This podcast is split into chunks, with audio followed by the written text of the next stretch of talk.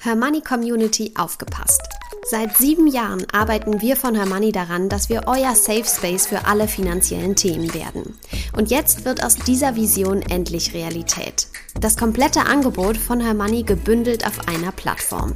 Videokurse, Community-Bereich, Club-Webinare, Coaching-Sessions, Rentenlückenrechner und vieles mehr erwarten euch. Mehr Infos findet ihr unter hermoney.de slash club.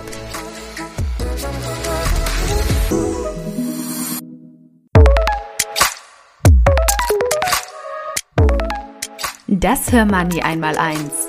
Finanzen einfach erklärt mit Simin und Saskia.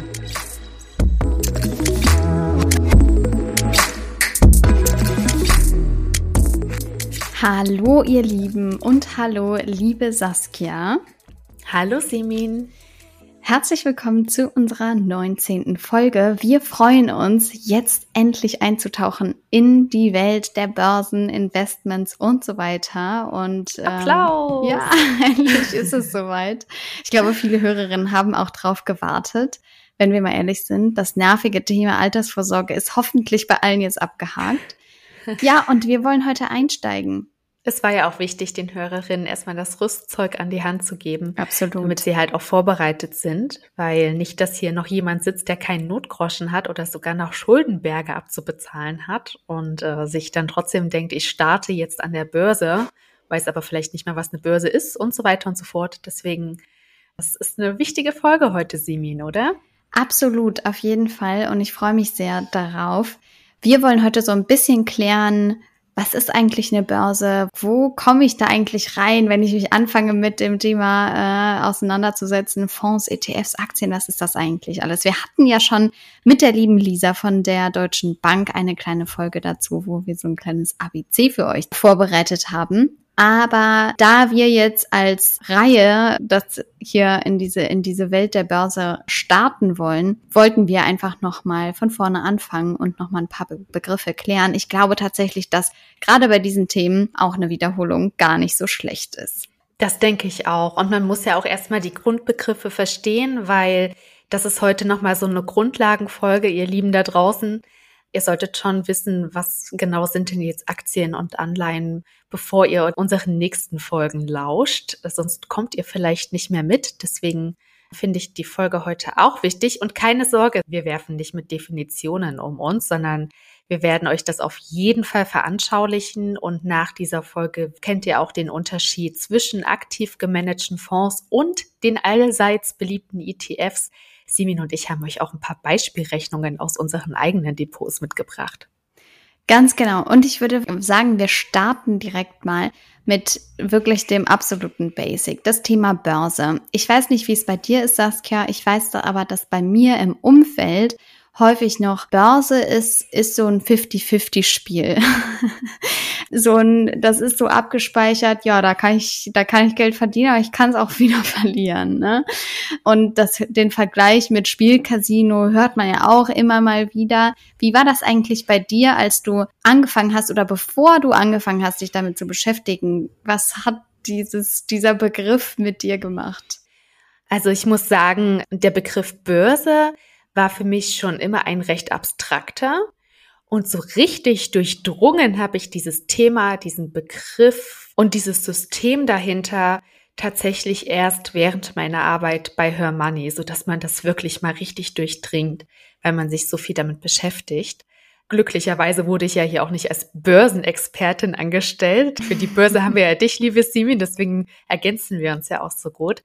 Und weil du gesagt hast, 50-50-Quote im Freundes- und Bekanntenkreis, ich finde, da bist du gut dran. Ich habe bei mir im, im Freundeskreis so ein bisschen das Problem, sobald ich das Wort Börse in den Mund nehme, äh, bemerke ich oder ich sehe dann, wie die Freunde dann abschweifen, ja. die Blicke dann in die Ferne schweifen und die Freundinnen sind taub und wechseln schnell das Thema. Also das finden die so gar nicht interessant. Ich kann es auch verstehen. Für mich ist die Börse auch mehr oder weniger nur Mittel zum Zweck. Ja, kann man auch so sehen. Ich persönlich muss sagen, ich empfehle jeder, die sich dafür interessiert, auch mal wenn man beispielsweise in Frankfurt ist, einfach mal bei der Börse vorbeizuschauen. Ich glaube, das ist auch noch mal was anderes, dann da zu sein und sich das alles mal anzugucken, wie funktioniert das eigentlich. Also das als Empfehlung am Rande. Aber wir wollen so ein bisschen aufklären, was ist das eigentlich? Und du hast jetzt schon gesagt, ähm, viele driften dann mit ihren Gedanken irgendwann ab und ich kann es auch wirklich sehr gut verstehen. Von daher ist es, glaube ich, wichtig, das Ganze ein bisschen runterzubrechen. Was man verstehen muss, ja. ist, dass die Börse am Ende nichts anderes ist als ein Marktplatz für Börsenakteure. Wir haben auf der einen Seite Unternehmen, die Aktien ausgeben, beispielsweise, und dann haben wir Käufer wie dich und mich, Saskia, beziehungsweise mhm. Käuferinnen, die diese Aktien nachfragen. Man kann sich das auch so ein bisschen vorstellen wie beispielsweise so ein Online-Marktplatz wie eBay oder so, wo mhm. einfach VerkäuferInnen auf KäuferInnen treffen. Ja, hier an der Börse machen wir das eben mit Wertpapieren wie Aktien oder Anleihen, über die wir heute auch sprechen. Da hast du auch ein gutes Beispiel gewählt, Simin, weil bei eBay zum Beispiel ist es ja auch so, dass die Nachfrage das Angebot oder den Preis bestimmt.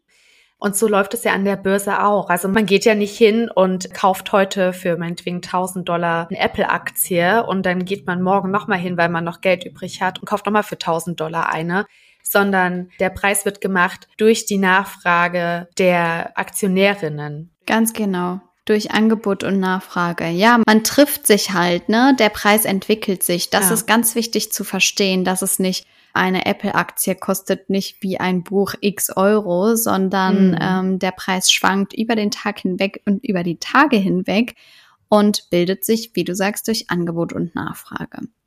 Das ist also wichtig zu wissen. Aber vielleicht fragt sich die eine oder andere, was ist denn eigentlich ein Wertpapier? Was ist denn eigentlich eine Aktie? Und auch darüber haben wir ja schon mit Lisa gesprochen. Für alle, die die Folge nochmal nachhören möchten, es ist die Folge 11, legen wir euch auch nochmal ans Herz. Aber ähm, wir wollen nochmal so ein bisschen hinter die Kulissen schauen, wie, wie funktioniert eigentlich so eine Aktie und worauf lasse ich mich da ein. Mhm. Weil ich glaube, was viele nicht verstehen oder was viele nicht wissen, ist, eine Aktie, das hatte Lisa, glaube ich, auch gesagt, ist ein Sachwert. Wertpapier hört sich immer so an nach dann kriege ich da irgendwie so ein Stück Papier und dann gehört das Papier mir.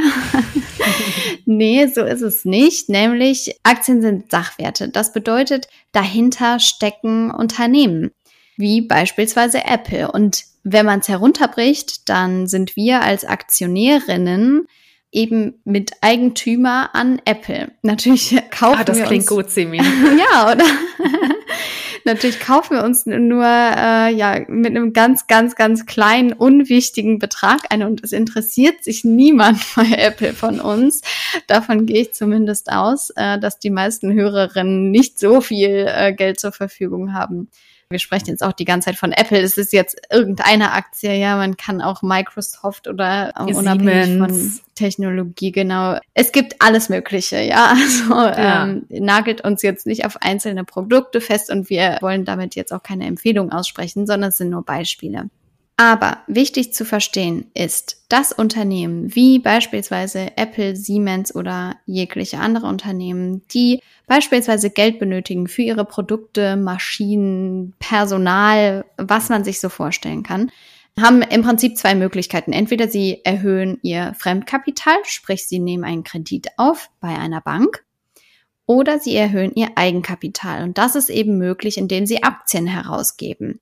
Mhm. Und so finanziert das Unternehmen also mit unseren Aktien im Prinzip auch das eigene Geschäft.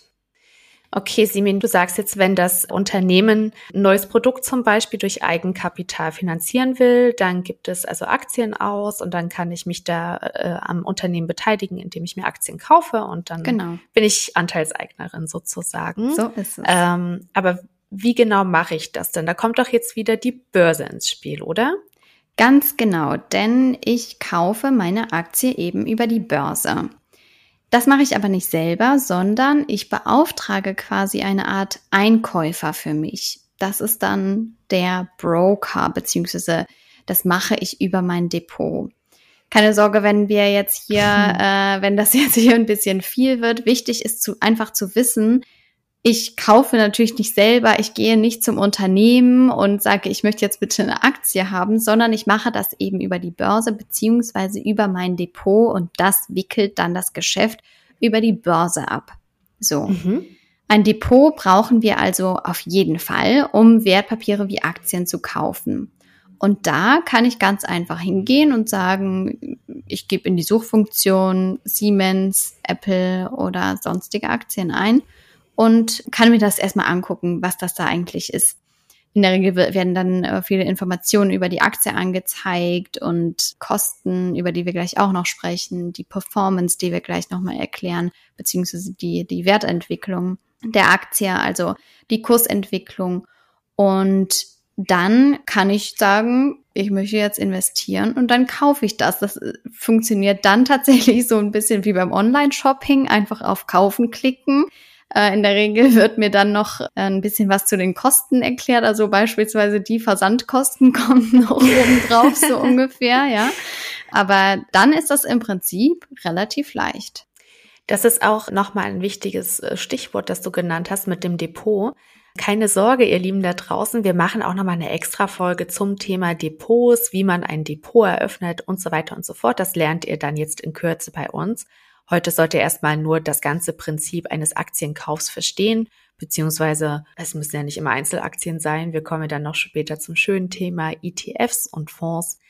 Aber du hast vorhin auch noch ein Wort genannt, das unsere Hörerinnen jetzt vielleicht so noch nicht kennen. Du hast ja jetzt von Wertpapieren allgemein gesprochen und hast gesagt, da gehören Aktien und Anleihen dazu. Ich glaube, es wäre auch schön, wenn wir die Anleihen noch mal ein bisschen erklären würden. Das ist tatsächlich was, was ich auch in meinem Umfeld sehr extrem merke. Viele haben so halbwegs eine Ahnung, was Aktien sind oder haben zumindest den Begriff schon mal gehört. Wenn man von Anleihen spricht, dann eröffnet sich eine völlig neue Welt, in die bisher noch, zumindest ist es bei mir privat so, keiner so richtig eingetaucht ist. Es ist natürlich auch nicht ganz so fancy wie die Aktie, das muss man dazu sagen, ja. Anleihen werden auch oft Rentenpapiere genannt. Das ist auch mhm. immer so ein bisschen verwirrend. Ja, finde ich auch. Weil sobald Wir bleiben bei dem Wort Anleihen. Ja, ne? sobald dann mhm. von Rentenpapier die Rede ist, fragt sich jeder, was hat das jetzt mit meiner Rente zu tun? Genau. Ich finde es immer ganz gut, den Begriff festverzinsliches Wertpapier. Das hört sich zwar kompliziert an, ist es aber eigentlich gar nicht, denn es ist ein Wertpapier, für das eine feste Verzinsung vorgeschrieben ist bedeutet. Mhm. Man kann das im Prinzip vergleichen mit einem Kredit. Also so wie ich beispielsweise einen Kredit bei einer Bank beantrage, um zum Beispiel eine Immobilie zu kaufen, kann ein Unternehmen oder ein Staat beispielsweise ein Kredit bei uns beantragen, bei uns Privatpersonen. Das ist natürlich jetzt sehr vereinfacht gesagt, ja. Mhm. Also ähm, demnächst kommt nicht Frankreich um die Ecke und klingelt bei euch und hätte gerne dann einen Kredit, ja. Natürlich beteiligt man sich an diesen Anleihen auch hier wieder mit einem geringen Betrag. Aber das Prinzip ist eben das, man kauft Anleihen und darüber gibt man einem Unternehmen oder einem Staat beispielsweise einen Kredit beziehungsweise stellt Geld zur Verfügung. Das wird aber zu festen Konditionen gemacht. Das ist nicht wie bei Aktien beispielsweise, dass ich da investiere und dann ist der, die, die Kursgewinne, die ich erhalte, sind, können so und so aussehen, sondern der Zins ist eben festgeschrieben.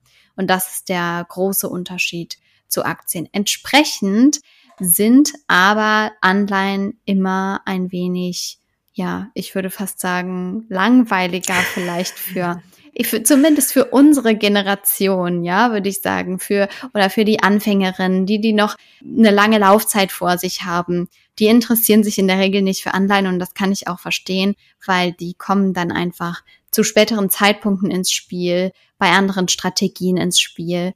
Und aus meiner Sicht, wer noch 15, 20 Jahre oder vielleicht sogar mehr Zeit hat, sein Geld anzulegen, muss sich nicht zwangsweise mit Anleihen beschäftigen.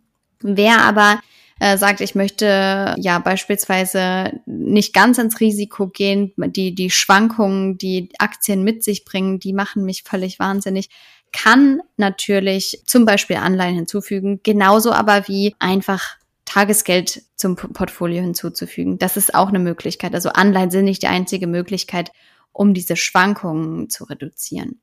Mhm. Aber das ist, ist wichtig zu wissen Aktien bedeutet Miteigentümer am Unternehmen. Anleihe bedeutet Kredit an Unternehmen. So kann man es, glaube ich, kurz fassen. Okay. Auch zum Thema Anleihen werden wir nochmal eine extra Folge einsprechen und dann beleuchten wir das Thema nochmal, weil ich finde, da kann man auch nochmal so viel zu sagen und ich persönlich habe jetzt auch noch keine Anleihen in meinem Depot. Ich habe den Sicherheitsbaustein Tagesgeld, aber natürlich, du hast es gerade schon gesagt, dann vor allem im fortgeschrittenen Alter, wenn man sein Depot dann später umschichtet und wir haben dann da alle 500.000 Euro drin liegen, dann wollen wir vielleicht nicht mit 67 immer noch 500.000 Euro in Aktien und ETFs und Fonds haben, sondern wollen dann vielleicht ein bisschen auf Sicherheit gehen und dann ist vielleicht Tagesgeld, Festgeld oder halt auch so eine Investition in Anleihen ein bisschen interessanter, ne? Aber ich finde es interessant, dass du es jetzt gerade gesagt hast, weil an, ich habe selber habe zum Beispiel auch kein, also zumindest nicht, dass ich wüsste, vielleicht über Fonds, über die wir gleich noch sprechen, aber bewusst aktuell habe ich keine Anleihen im Portfolio. Hast du denn andere Wertpapiere außer Aktien eigentlich im Portfolio, würdest du sagen, oder ist bei dir alles in Aktien? Bei mir ist alles in Einzelaktien und in Aktien-ETFs. Okay. Also Genau, aber ich bin ja da auch noch so ein bisschen am Aufbauen von meinem Depot. Wir müssen auch gleich nochmal den Unterschied zwischen Aktien und Fonds, glaube ich, beleuchten. Ich finde nämlich momentan, dass, also ich versuche gerade alles nachhaltig zu strukturieren, habe mich da auch von dir inspirieren lassen. Ich bin jetzt auch bei einer nachhaltigen Bank, bei derselben, bei der du auch bist. Und ja, ich habe jetzt halt auch noch so weltweit streuende ETFs, die aber auch in Firmen investieren, von denen ich keine Einzelaktien erwerben wollen würde, mhm. weil da leider natürlich auch immer so ein bisschen Rüstung oder Öl oder was auch immer mit drin ist. Und das möchte ich gerne bis Ende des Jahres raushaben aus meinem Depot. Und genau dann finde ich halt, kommen diese aktiv gemanagten Fonds eigentlich ins Spiel zu denen wir ja dann auch noch ganz viel sagen können, vor allem du als jetzt eigentlich schon, ich muss sagen, für das Alter langjährige Investorin. du kennst dich ja ganz gut aus. Äh, Nachhaltigkeit ist ja auch so dein Steckenpferd, auch äh, beim Schreiben deiner Artikel. Und deswegen, ich habe eigentlich vor, die Einzelaktien und die ETFs aus meinem Depot zu nehmen, wie gesagt, bis Ende des Jahres. Und dann gehe ich voll in aktiv gemanagte Fonds. Interessant, das finde ich sehr spannend. Also ich kann sagen, bei mir ist es so, ich habe auch einige Einzelaktien, muss aber, ich weiß nicht, wie es dir geht. Ich persönlich muss sagen, mir ist es irgendwie ich, zu anstrengend? Ja, ich finde, mhm. es ist mir irgendwie, ich brauche das nicht. ähm, auch noch als Aufgabe, ja. Also ich denke, ich habe irgendwie das Gefühl, ich habe genug zu tun, weil so ein Aktieninvestment in Einzelaktien, das kommt schon noch mit noch mal mehr Arbeit aus meiner Sicht. Deswegen bin ich auch ähm, voll auf äh, Fonds, habe auch ein paar Aktien immer mal wieder. Vielleicht, vielleicht auch interessant für die Hörerinnen, die sich fragen, soll, soll ich jetzt in Aktien investieren? Ich finde, das kann man mal machen, wenn man sagt, gerade auch mit so einem äh, Betrag, wenn man sagt beispielsweise, ich habe jetzt Betrag X und der ist auch unabhängig von meiner langfristigen Strategie, weiß nicht, ein paar tausend so Euro oder 100 Euro oder so, genau dass man sagt, ich habe einfach mal Lust zu sehen, wenn ich, was passiert eigentlich, wenn ich so eine Apple-Aktie oder keine Ahnung. Ja, oder ähm, auch ein neues Unternehmen, an das man total no, genau, glaubt. Ich weiß noch, kannst du dich noch erinnern, als Beyond Meat an, an die Börse ja, kam? Ja, ja, ja. Der Börsengang von Beyond Meat, das war halt wirklich, da haben dann alle drüber berichtet ja. und dann sind ganz viele junge InvestorInnen an die Börse gegangen und haben sich da Aktien geholt und waren dann enttäuscht, dass die auch so schnell, ja. die war erstmal überbewertet und mhm. äh, hat dann sehr schnell an Wert verloren. Und ja, so kann es dann halt auch gehen. Also man sollte halt dann auch immer nicht auf Absolut. diese Hypes aufspringen, äh, nee. sondern sich halt eine langfristige Strategie überlegen. Und da sehe ich es wie du, sollte man oder ja, das sind einfach Einzelwerte, wenn man da jetzt nicht jeden Tag Zeit hat, sich mit den Unternehmen zu beschäftigen und mit den Bilanzen und so weiter, sind da vielleicht auch weniger geeignet. Ich kann mir vorstellen, dass du höhere Chancen hast, ordentlich Rendite zu machen, wenn du in Einzelwerte gehst. Also die glücklichen InvestorInnen, die dann vor, weiß ich nicht, 15 Jahren oder so Facebook-Aktien gekauft haben oder Amazon oder Apple-Aktien, die sind jetzt natürlich wahnsinnig reich und äh, happy mit ihrer Entscheidung. Aber dass du dir ausgerechnet so ein Unternehmen rauspickst, das ist ja auch unwahrscheinlich. Wer da Interesse dran hat, ich finde, das ist halt auch so ein Hobby. Das kann man auf jeden Fall machen. Man kann damit Glück haben. Das kann gut gehen. Aber so Leute wie du und ich, die haben, die halt noch richtige Jobs haben ähm, und andere Hobbys, die setzen dann vielleicht eher auf Fonds und ETFs. Aber jetzt reden wir die ganze Zeit von Fonds und ETFs und haben immer noch ja. nicht erklärt, was das ist, Simin. Da du ja hier meine Lieblingsfondsinvestorin bist, äh, erklär doch mal unseren Hörerinnen, was das eigentlich ist. Ja, ich glaube, was wichtig zu wissen ist, weil wir das jetzt auch so ein bisschen, glaube ich, ja, weil das immer so ein Durcheinander ist auch. In Aktien kann man auch investieren über Fonds und über ETFs. Also genauso wie in Anleihen. Das heißt, es gibt einzelne Aktien, einzelne Anleihen, es gibt aber auch Anleihenfonds oder auch Rentenfonds genannt. und äh, es gibt auch Anleihen-ETFs. Das bedeutet, ich kann in diese Wertpapiere, Aktien, Anleihen, und das sind ja jetzt auch nur zwei Beispiele, auch über Fonds und ETFs ähm, investieren. Das heißt, wenn ich dich, Saskia, frage, ist dein Depot auf Aktien ausgerichtet, dann muss das nicht unbedingt heißen, dass du Einzelaktien nur im Depot hast, sondern wie du gesagt hast, das kann eben auch sein, dass du Aktienfonds im Depot hast. Ganz einfach ausgedrückt ist ein Fonds nämlich einfach eine Ansammlung verschiedener Wertpapiere. Man kann sich das einfach als Korb vorstellen und der bündelt einfach eine ganze Menge an Aktien. Das können 30 Stück sein, das können aber auch über 100 Stück sein. Bei einigen ETFs sind es sogar über 1000. Also da ist die Range quasi unendlich.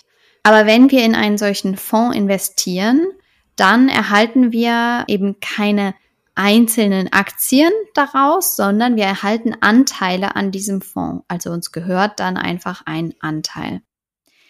Und wenn beispielsweise ein Anteil 100 Euro kostet, weil auch bei Fonds ist es natürlich so, dass die einen gewissen Preis haben, dann kann ich zum Beispiel mit 200 Euro diesen Fonds kaufen und habe dann zwei Anteile an diesem Fonds.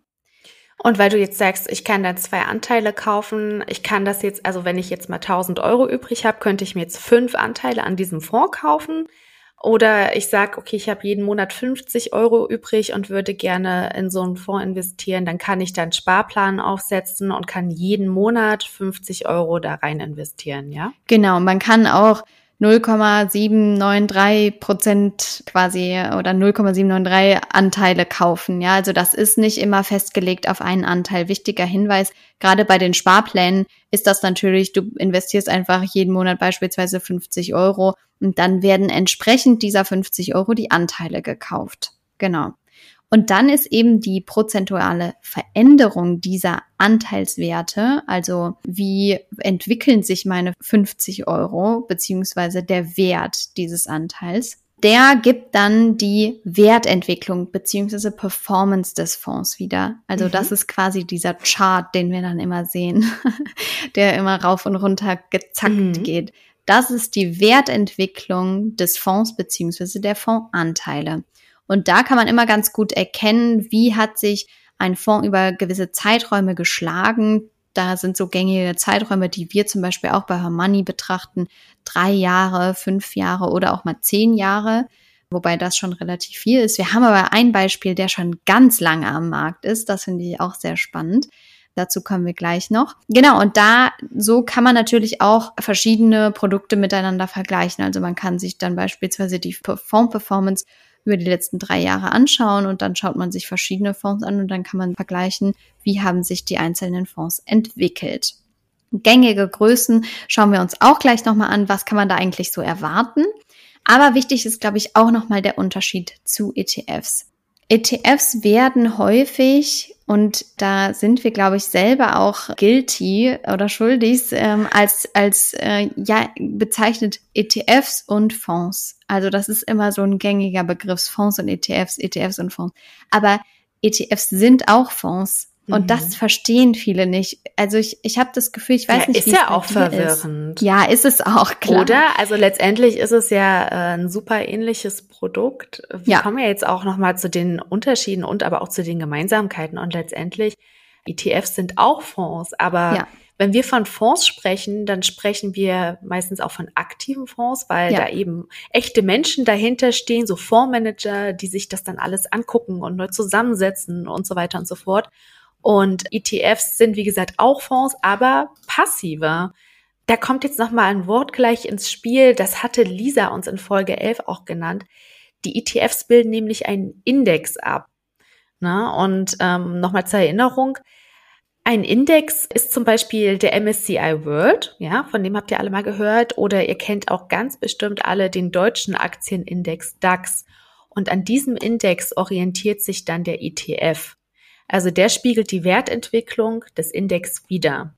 Das heißt, er entwickelt sich parallel zum zugrunde liegenden Index. Und das Ziel des ETFs ist es, den Index so genau wie möglich abzubilden. Und das Ziel von so einem aktiv gemanagten Fonds oder von dem Fondsmanager oder der Fondsmanagerin dahinter ist es, diesen Index zu schlagen. Also die wollen besser sein als dieser Referenzindex. Genau. Das ist, wie du sagst, eben ein großer Unterschied. Das Management eines aktiven Fonds sagt sich, ich will besser sein als mein Referenzindex. Und der ETF zielt darauf ab, den Index wie den DAX so genau wie möglich nachzubilden. Wir hatten eben auch schon das Stichwort Börse und das ist auch sehr wichtig, ein wichtiger Unterschied, den man kennen sollte. ETFs werden überwiegend an der Börse gehandelt, wohingegen aktive Fonds überwiegend über die Fondsgesellschaft gehandelt werden es ist ganz interessant zu wissen. Für euch macht es aber eigentlich keinen Unterschied, weil am Ende kauft ihr den Fonds und den ETF beide über euren Depotanbieter. Zumindest im, im Regelfall, ja. Sucht ihr euch ein Depot aus und könnt dann einfach den ETF oder Fonds aussuchen und ihn da kaufen. Aber der Handelsort ist einfach ein anderer. Mhm. Und ein großer Unterschied ist auch, und da haben wir eine Gemeinsamkeit, jetzt wird's richtig kompliziert, von ETFs und Aktien, also Einzelaktien.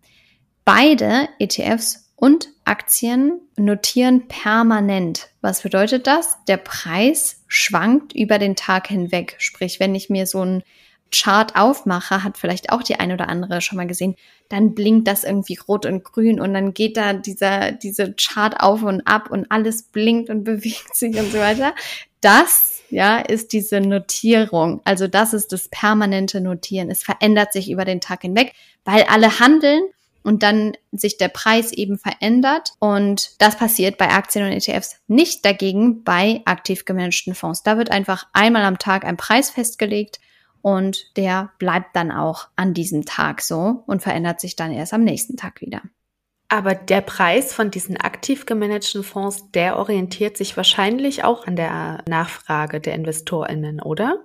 Genau wie dieser Preis entsteht, habe ich tatsächlich heute erstmal rausgelassen.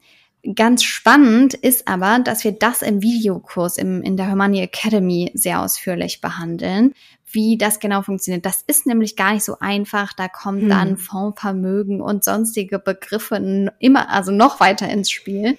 Und ähm, irgendwann wird es zu viel. Aber für alle, die das interessiert, wie sich so ein Preis zusammensetzt, entwickelt und wie das dahinter alles funktioniert, ihr könnt euch gerne nochmal die Hermani Academy anschauen. Da erklären wir das.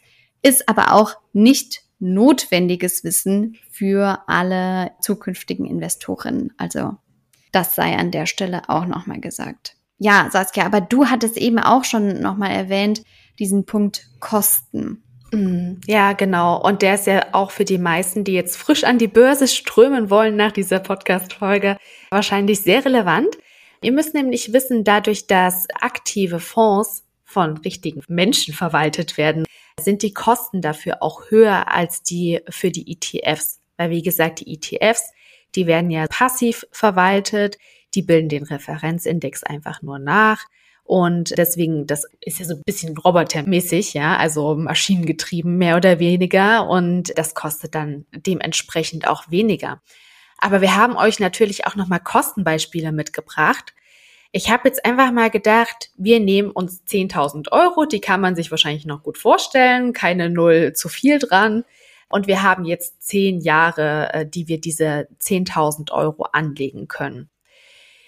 In diesen zehn Jahren gehen wir von einer Rendite aus von 7,6 Prozent. So, die habe ich mir jetzt nicht ausgedacht. Ich habe natürlich bei BVI mal geguckt, wie die durchschnittliche Wertentwicklung globaler Aktienfonds über einen Anlagezeitraum von circa 30 Jahren so gewesen ist. Und da kam ich auf diese 7,6 Prozent, von denen wir jetzt ausgehen. Und jetzt vergleichen wir einfach mal, was aus diesen 10.000 Euro nach den 10 Jahren wird, wenn wir die in ETFs stecken und was daraus wird, wenn wir die in diese aktiv gemanagten Fonds stecken. Weil, wie gesagt, man hat ja diesen Kostenunterschied. Gucken wir uns erstmal die ETFs an, weil ich glaube, die werden auch für euch bald schon eine Rolle spielen, kann ich mir gut vorstellen. Ich habe da jetzt einfach mal beispielhaft einen iShares MSCI All Country World ETF rausgesucht. Es gibt verschiedene MSCI ETFs, die global streuen. Das ist jetzt einfach nur ein Beispiel. Ich habe den genommen, weil der besonders günstig ist. Die Gesamtkostenquote für den iShares All Country World ETF liegt nämlich nur bei 0,2 Prozent pro Jahr. Ja, das ist dann dieser TER, den du vorhin schon mal erwähnt hast, also die Gesamtkostenquote, 0,2 Prozent pro Jahr. Und den möchte ich jetzt gerne vergleichen mit einem aktiv gemanagten Fonds, und zwar dem DWS Accumula LC. Dadurch, dass das jetzt ein aktiv gemanagter Fonds ist, hat der etwas, das der ETF nicht hat, und zwar einen Ausgabeaufschlag. Da könnt ihr davon ausgehen bei den Fonds, dass der meistens so zwischen drei und fünfeinhalb Prozent beträgt. In dem Fall von dem DWS Accumula LC sind es fünf Prozent Ausgabeaufschlag. Und wir haben hier auch wieder diese Gesamtkostenquote, diese TER, aber die ist höher als beim ETF. Die liegt jetzt bei 1,45 Prozent. So, gucken wir uns mal an, was jetzt nach zehn Jahren aus unseren 10.000 Euro wird. Also in beiden Fällen, wenn man jetzt von dieser Rendite von 7,6 Prozent pro Jahr ausgeht, kommen 20.803 Euro zusammen. Ist ja schon mal nicht schlecht. Davon müssen wir jetzt aber nochmal die Kosten abziehen. Der ETF hat uns in den letzten zehn Jahren 613 Euro gekostet. Und jetzt siehst du den großen Unterschied, Simin. Mhm. Der Fonds hat uns 3.548 Euro gekostet.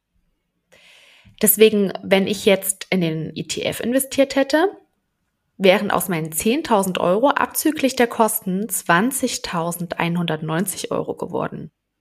Hätte ich die 10.000 Euro zehn Jahre lang in meinem aktiv gemanagten Fonds liegen lassen, wären daraus nur 17.255 Euro geworden. Also, was ich jetzt nochmal wirklich verdeutlichen will, ist, dass ihr mit den ETFs schon große Kostenersparnisse habt. In dem Fall wären das jetzt 2.934 Euro, also fast 3.000 Euro, die ihr spart, wenn ihr halt diese ETF-Variante gewählt hättet in den letzten zehn Jahren. Ähm, das macht auch eine zusätzliche Rendite pro Jahr von 1,63 Prozent aus im Vergleich zu dem aktiv gemanagten Fonds. Das ist wirklich viel und ich gebe dir recht, äh, die Kosten sind ein absolut wichtiger Punkt, den jede Investorin und angehende Investorin unbedingt beachten sollte.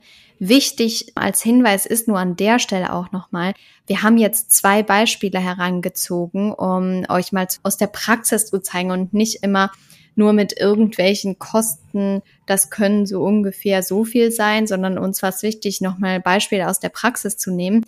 Aber wir sind bei beiden Beispielen jetzt natürlich von der gleichen Rendite ausgegangen, ja, also um das Ganze zu vereinfachen. Das nur als Hinweis, es soll nur der, das Kostenbeispiel aus dem realen Leben sein.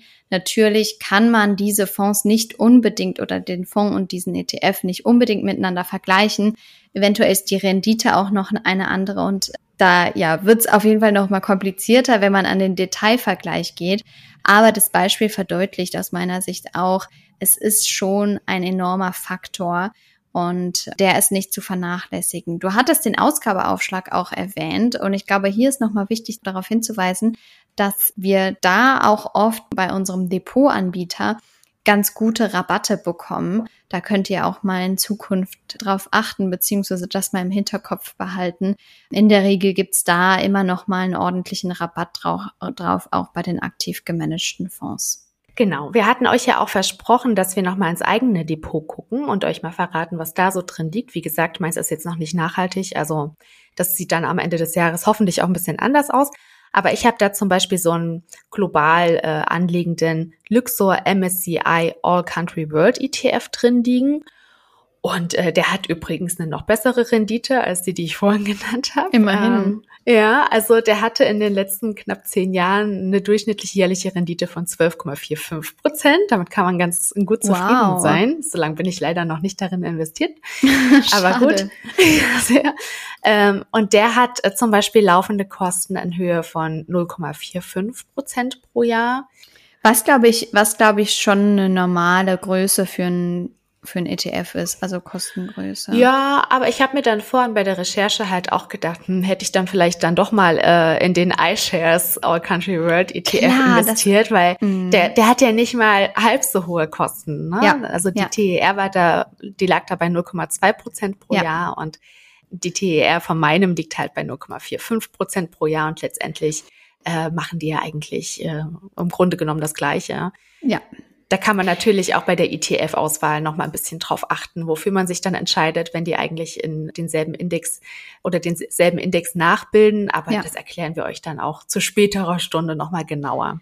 Absolut. Ich glaube, da kann man auch äh, so ein bisschen in Optimierungswahn kommen. Also darauf bitte auch achten. Ja, ähm, Kosten sind ein wichtiger Punkt, aber ich glaube, auf die allerletzte Stelle sollte es da nicht ankommen, weil es geht darum, dass wir quasi ans Investieren kommen und nicht darum, das letzte bisschen rauszuquetschen. Viel wichtiger ja, ist es überhaupt das anzufangen. Kann man, richtig. Und das sind auch Sachen, das kann man dann später immer noch Immer noch, ja. Man kann ja auch erstmal anfangen, so wie ich das eben gemacht habe vor wenigen Jahren. Und dann sieht man halt nach einer gewissen Zeit, okay, aber da gibt's einen, der ist noch ein bisschen günstiger, macht aber eigentlich dasselbe. Und dann kann man das auch nochmal, kann man den einen Spar Sparplan dann einfach stilllegen und macht dann halt einen anderen auf.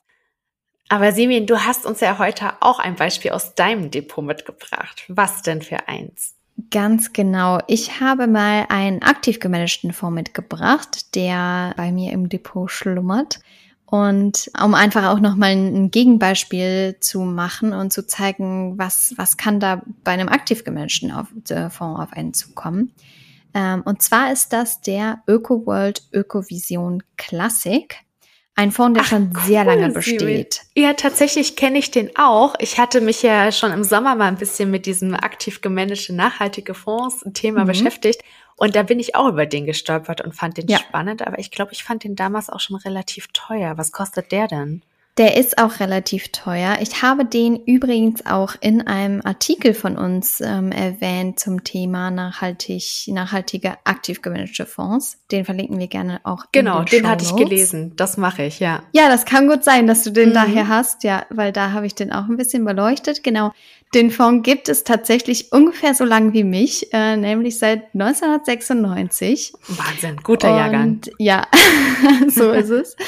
Und ja, ich habe jetzt in, in eine ähm, Anteilsklasse investiert, die für Privatanleger eben gedacht ist. Da kostet der Fonds 2,23 Prozent. Mhm. Das ist diese, diese TER, TER, die du eben mhm. genannt hattest. Genau. Mhm. Man sieht also was ganz anderes als deine, wie viel waren das? 0,4? Ja, genau, genau. 0,4 Prozent waren das. Ja, da mhm. muss man natürlich sagen, also, und deswegen war auch eben der Hinweis, die Kosten sind natürlich ein Punkt. Ein anderer Punkt kann, um einen Fonds zu bewerten oder einen ETF zu bewerten, kann natürlich sein, dass ich sage, ich möchte möglichst wenig Schwankungen. Ich möchte, dass der Fondsmanager in ähm, äh, schlechteren Börsenphasen eingreift, was beim ETF ja nicht möglich ist, ja, Stimmt. weil da wird einfach der Index abgebildet. Ich hab, möchte einen Ansprechpartner vielleicht haben für meine, mhm. für meine Geldanlage. Oder aber ich möchte nachhaltig anlegen und ich möchte, dass ich auch sicher gehe, dass das gewissenhaft gemacht wird. Und so ist es bei mir der Fall beim Ökovision Classic, äh, weil ich mich da auch mit dem Nachhaltigkeitsresearch von denen beschäftigt habe und da einfach auch hinterstehe und dran glaube, dass dass die Fondsgesellschaft, also ÖkoWorld, da einfach einen guten Job macht, wenn es um das Thema mhm. Nachhaltigkeit mhm. geht. Und deswegen äh, muss man dann natürlich überlegen, ob man einfach bereit ist äh, zu sagen, okay, dann nehme ich die ja. Kosten in Kauf. Man kann das vergleichen, ich weiß nicht, ob du das machst. Seit neuestem gibt es bei so Online-Shopping wie Zalando oder so, da kann man auch immer seine CO2-Emissionen ausgleichen. Den Haken setze ich zum Beispiel auch mhm. immer. Da mhm. bin ich auch bereit, ein paar Cent mehr zu bezahlen. Mhm. Und deswegen bin ich auch bereit, hier für ein paar Cent mehr zu bezahlen. Beziehungsweise ja. in dem Fall sind es viele Euro, aber okay. ja, die schmälern dann deine Rendite, ja, weil du jetzt sagst, so Zalando und andere Online-Shops, ich glaube, da geht es ganz viel auch um Greenwashing, aber bei ÖkoWorld weiß man eben, die sind sehr konsequent bei der Fondszusammenstellung. Und äh, dann hast du wirklich so ein dunkelgrünes Produkt gewählt. Richtig cool. Und ja, bei diesen 1,76 Prozent, ich glaube, da drückt man dann auch ein Auge zu, weil man halt ein reines Gewissen haben kann beim Investieren. Also wir machen jetzt hier keine Werbung, ja. Also ja, und wenn dann ist die unbezahlt. Das ist ja, halt aus unserer, ja, leider unbezahlt, genau. Aber was man ja auch nicht vergessen darf, du zahlst ja auch einen Ausgabeaufschlag für, ne? Und der ist jetzt auch ja, nicht so gering. Ähm, der Ausgabeaufschlag, das habe ich auch bei meinem Depot geschaut. Da ist auch mal wichtig, wenn ihr beispielsweise Informationen von der Fondsgesellschaft anschaut, da steht dann oft bis zu fünf Prozent beispielsweise. Und so ist es auch beim Ökovision Classic. Tatsächlich kommt es aber darauf an, das hatte ich ja eben schon mal gesagt, das Depot gewährt einem an einigen Stellen auch oder zu einigen Fonds auch Rabatte und so ist es bei der meinem Broker. Depot. Der Broker, genau. Hm. Das Depot Schrägstrich der Broker gewährt einem Rabatte und da ist es in meinem Fall so, dass ich 2,5 Prozent Ausgabeaufschlag noch ah, zahle auf okay. meine genau Investition. Also 50 Prozent gespart. Genau. Super. Mhm. Das ist durchaus ein, äh, ein Betrag, da wird oft auch, es gibt auch äh, Fonds oder Depots, die 100 Prozent äh, Rabatt auf den Ausgabeaufschlag äh, geben. Also das ist durchaus üblich und da sollte man sich auch auf jeden Fall immer informieren. Ist natürlich jetzt auch nur ein Fonds, ja. Also ich glaube in meinem Depot, also ich glaube, das ist schon auch ein relativ hartes Beispiel mit den 2,23 Prozent. Das ist schon relativ viel, auch verglichen mit anderen aktiv gemanagten Fonds. Und nicht alle in meinem Portfolio sind äh, so teuer, das muss ich auch dazu sagen, weil das würde mir wirklich auch wehtun. Aber ja, da muss man einfach auch ein bisschen abwägen, denke ich. Und ich wollte jetzt einfach mal ein relativ teures Beispiel auch anführen. Ja, ist ja auch gerechtfertigt. Also es gibt ja auch aktiv gemanagte Fonds, die machen dann wirklich auch eine ganz tolle Rendite und dann gleicht sich das ja auch mehr oder weniger aus, ja. Also wenn man sich da, ich weiß jetzt nicht, wie die Rendite bei dem Ökovision Classic aussieht, aber wenn du jetzt dich für ein Produkt entscheidest, das meinetwegen auch 12, 13, 14 Prozent pro Jahr durchschnittlich macht, in diesen zehn Jahren, von denen wir jetzt in unserem Beispiel ausgehen, dann ist das ja auch mit den laufenden Kosten und dem Ausgabeaufschlag alles gar nicht mehr so wild, weil du dann halt immer noch äh, eine Nettorendite hast, die dich sehr glücklich stimmt. ja, absolut. Und so ist es eben auch da der Fall. Und dann ist es auch völlig in Ordnung. Man muss es eben, es ist halt eine bewusste Entscheidung, ne? Und dann mhm. ähm, kann ich aber auch jeden verstehen, der, der oder die sagt, ich möchte, wie du gerade eben auch gesagt hast, vielleicht doch lieber den iShares oder doch lieber den, weiß ich nicht, äh, Luxor, Amundi, wie auch immer, um da das meiste rauszuholen. Es lohnt sich schon, auf die Kosten zu achten. Ähm, ja, die machen dann schon einen großen ja. Unterschied, wenn man sich dann am Ende des Tages die Nettorendite anguckt. Ja. ja. Weil die Kosten, die schmälern die Rendite, da machen wir jetzt keinen kein Hehl draus. Ja. Das ist einfach ja. so. Das ist, ähm, wenn wir uns dann später anschauen, oder wenn wir später zusammen dann ETFs und Fonds miteinander auswählen, dann ist das auf jeden Fall ein Faktor, auf den wir alle achten werden, dass die Kosten bezahlbar sind, beziehungsweise es kann auch sein, ihr sagt halt, wie Simin, mir ist es sehr wichtig, einen dunkelgrünen, gut gemanagten, aktiven Fonds im Depot zu haben und ich bin bereit, dafür mehr Geld auszugeben. Das ist natürlich auch eine Strategie, die sogar auch sehr lobenswert ist. Ja, also zumindest nachhaltig, aus Nachhaltigkeitsgesichtspunkten gesehen, aus finanziellen Gesichtspunkten vielleicht nicht unbedingt lobenswert, hm. aber gut, man, äh, es ist am Ende ja ein Trade-off, denke ich. Aber du hast gerade schon gesagt, dass wir unsere Hörerinnen, also euch Hörerinnen, auch noch mitnehmen werden auf die Suche nach dem richtigen Fonds. Also All das, was ihr heute gehört habt, war nur ein kleiner Vorgeschmack von dem, was, was noch auf uns und auf euch zukommt. Und ich freue mich sehr darauf, diese Reise jetzt zusammen mit dir anzutreten, Saskia. Ich denke, wir werden auch vieles äh, oder das meiste auch nochmal wiederholen, weil es ist klar, dass äh, man diese ganzen Begriffe und Systeme und Funktionsweisen, Zusammenhänge, Unterschiede, dass man das alles noch nicht auf Anhieb versteht. Das ist völlig normal und ich finde, ja, da gibt's gar nichts anderes zu, zu sagen. Deswegen, wir wollen euch weiterhin mitnehmen und tiefer eintauchen in die Welt der Investments, in die Welt der Fonds, Aktien, Anleihen, ETFs, all das schauen wir uns nochmal im Detail an in den kommenden Folgen und freuen uns, wenn ihr weiterhin dabei bleibt. Ansonsten, wenn ihr Feedback habt oder Fragen, spezielle Themenwünsche in diesem Bereich, dann schreibt uns wie immer gerne an podcast.hermoney.de oder auf Instagram, Facebook oder LinkedIn. Folgt uns gerne auf den genannten Plattformen und abonniert unseren Newsletter, den von Saskia und mir, den wir in Abwechslung schreiben, einmal die Woche.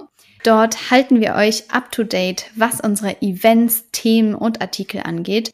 Also abonniert den gerne, wenn ihr es noch nicht getan habt und schreibt uns euer Feedback und eure Kommentare. Wir freuen uns auf euch und ich freue mich, dich in zwei Wochen wiederzusehen. Dem kann ich mich nur anschließen. Vielen Dank für das schöne Gespräch, Simin, und ich freue mich auch sehr, wenn wir uns dann wieder hören. Bis dahin. Tschüss.